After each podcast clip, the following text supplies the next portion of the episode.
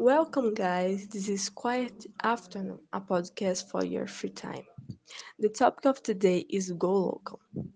Nowadays, we are faced with an independent global society where the boundaries of the global and the local blur daily in daily lives of communities.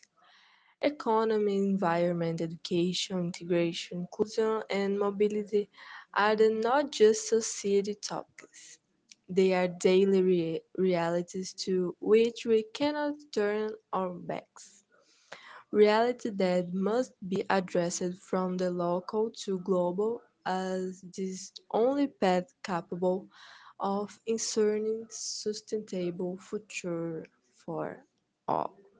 Associated with our environment, technology, and mobility, we are aligning with new demographic and social challenges. A global society that cooperates with each other in promoting the values and principle of human dignity.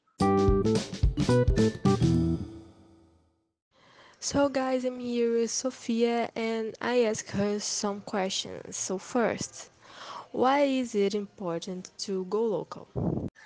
I think it's important that you go local because it's more sustainable and healthy.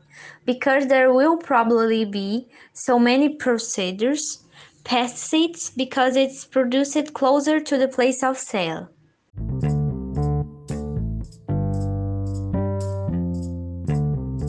So, the next question is Are you interested in going local? I'm not interested in a moment, but it looks like a good deal for something in the future.